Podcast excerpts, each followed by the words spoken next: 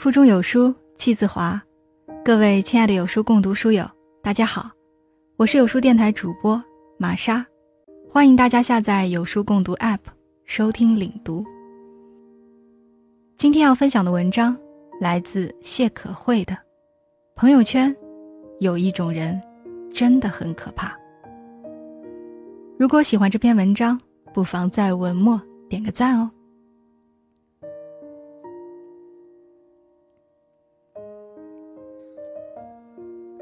很长一段时间，我都陷入一种迷茫：为什么会不断有人来加我微信，并且不说明来意？说实话，我是一个喜欢简单社交的人，也就是固定圈子之外，我并不希望有太多的人打扰到我的生活。可再往下面看，这个名片分享来源，是我高中同学。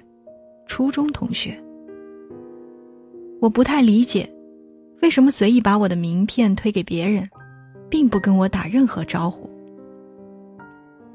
或许不能说跟一个人的素养有绝对关系，只是从尊重别人的角度看，你有权保证别人的信息安全，而别人也有权界定自己的朋友圈。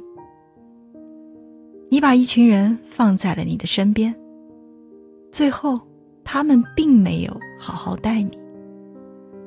如同博尔赫斯的那句话：“过度的希望，自然而然的产生了极度的失望。”而许多人的失望，或许是在自己的有限空间内不被打扰，却又随意被消耗。如果要我选，朋友圈里最没礼貌的行为，我选他。昨天晚上，忽然有一个人来添加我的微信，名片来源是我的一个朋友。我通过之后，他问我：“听说你在写文章，你可不可以告诉我，如何写出别人喜欢的文章，以及如何申请公众号，如何推广？”当时很忙。他给我发了大约二十多条微信。我说：“我写文章，就是写我自己想写的。公众号申请，你可以用网上的搜索工具，也有很多课程，各种各样，马上就能够知道。至于推广，我还真没有什么秘诀。那些都好像要付费的，我能不能来请教你一下？你能不能教我一段时间？我也很想做。”我真的没有什么秘诀，也没有什么可以供你参考的经验，非常抱歉。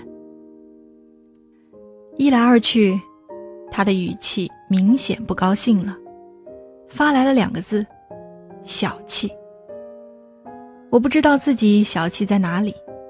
如果一个人说真话算是错的话，那我就错到底。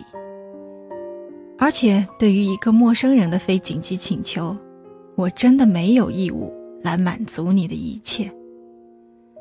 在拉黑前，我发了他一段话：一，你所说的那个朋友，我们只能算认识；二，你跟我说了那么多，我连你是谁都不知道。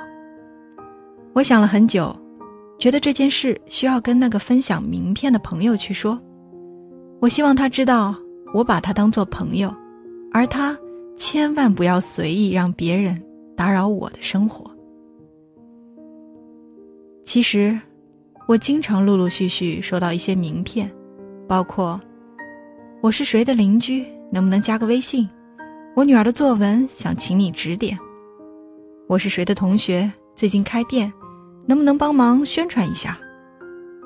总是左右为难。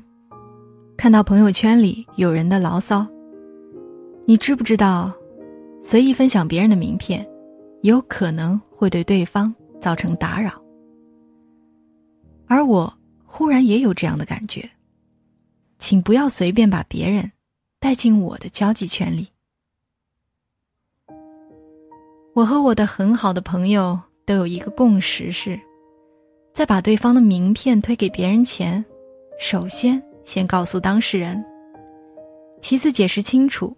对方为什么希望加他微信，对方可能会提出什么要求，最后征求他的意见。等到他同意之后，我才会把名片分享出去。一个人愿意把你留在他的朋友圈，无论你们联系是否频繁，都至少证明他心里对你是有联系预期的。哪怕今天不联系你，但也不会陌生。你要珍惜这份情谊，也要知道彼此的本分。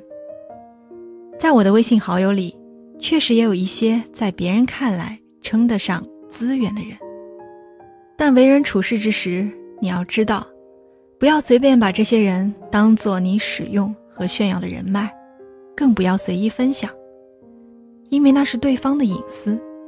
也不要辜负那一份彼此的信任。我记得有一次，我认识的一个企业老总跟我说，自己的微信号被自己的一个曾经的同学用一百八十八元在贩卖，而打着的名号是“我是他同学，你找他就行”。他说，当时真的觉得又好气又好笑，好笑的是。他到底是多少的自信，觉得我会去帮助他的朋友？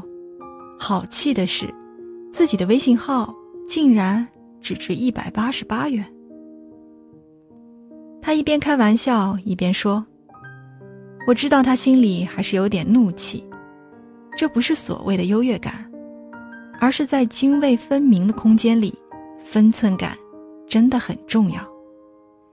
将心或许不能比心的时候。”最伤心。或许，这就是在我心中朋友之间最可怕的行为。比拉黑和屏蔽更可怕的是打扰，因为前者无非是消失而已，而后者是真实存在的。想起一句话：一个人要成长，而成长的意义是让自己成为自己的同时。也让别人成为别人。共勉。更多美文，欢迎关注微信公众号“有书”。从清晨开始，与一千万书友组队对抗惰性。记得在文末点赞哦。